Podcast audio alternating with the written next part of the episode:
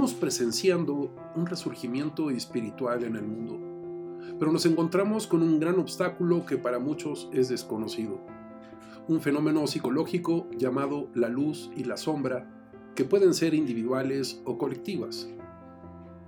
Toda la humanidad, tarde o temprano, tendrá una sombra que la acompañará el resto de sus días.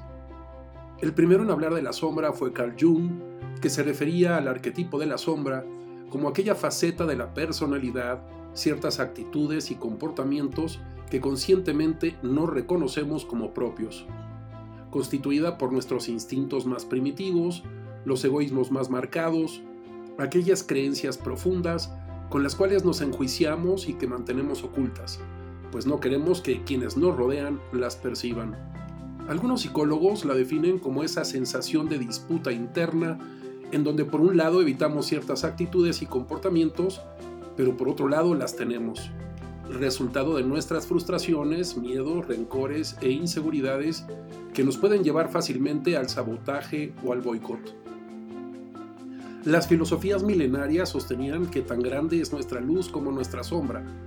Y si revisamos históricamente algunos episodios en la vida de personajes célebres, podemos encontrar esta dualidad personas que son reconocidas por sus aportaciones como benefactores, estadistas, ejemplos dignos de seguir y que en algún momento salen a la luz ciertos comportamientos, actitudes, acciones que realizaron y que son totalmente reprobables.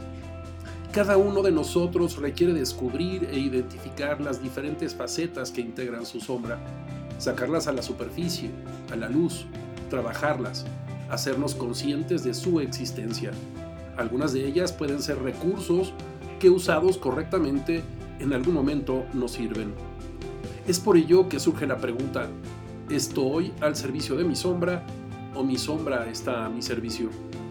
Y si se habla de la existencia de una sombra individual de toda persona, es necesario que entendamos que también existe una sombra colectiva. Hay quienes lo llaman la inconsciencia colectiva, la psicología analítica lo llama la sombra colectiva. Deepak Chopra, Debbie Ford y Marianne Williamson, en su libro Luz en la sombra, hablan de ella. No es un concepto esotérico, místico o mágico, es una situación que prevalece en la humanidad y de la cual requerimos estar conscientes para poder hacer algo al respecto. Sin la pretensión de justificar o validar, construir argumentos para encontrarle una razón a miles de acontecimientos que ocurren día a día en el mundo, es necesario para poder hacer algo que entendamos que este equilibrio entre la luz y la sombra se ha fracturado. No es una lucha teológica o mística entre el bien y el mal, pues está íntimamente relacionada con la psique humana. Se está convirtiendo en algo que podemos llamar la suma de todos los males. Como argumento, el filósofo romano, nacido en España, Séneca, decía, ningún viento le es favorable a quien no sabe a qué puerto se dirige. La respuesta fácil para muchos es que si se trata de un problema psicológico, pues mediante la atención puede resolverse. Quien define la sombra como una enfermedad, pues buscará en todo momento el medicamento que lo resuelva. Pero es mucho más que eso. Pues por ello prevalece en el mundo. Como sugiere Chopra, el primer paso es reconocer su poder, y vaya que lo podemos constatar. La naturaleza humana tiene un aspecto autodestructivo. No obstante, esta venda sobre nuestros ojos nos impide ver las cosas. Carl Jung la definía como una neblina de ilusión que rodea al yo.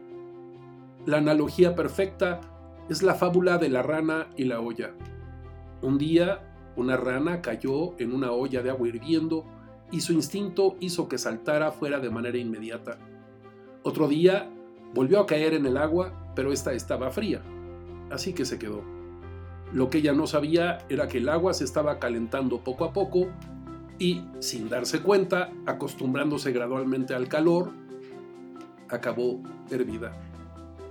¿Será posible que nos estemos acostumbrando a que suba la temperatura poco a poco y acabemos hervidos? Todos tenemos una luz y tenemos una sombra, y de manera colectiva igual. Hoy el mundo está como está porque tal parece que la sombra colectiva le está ganando a la luz de la humanidad. Ojalá y esto te lleve a la reflexión. Ya sabes, me puedes localizar en www.institutovitral.com o en www.santiagobeorlegui.com. Hasta la próxima.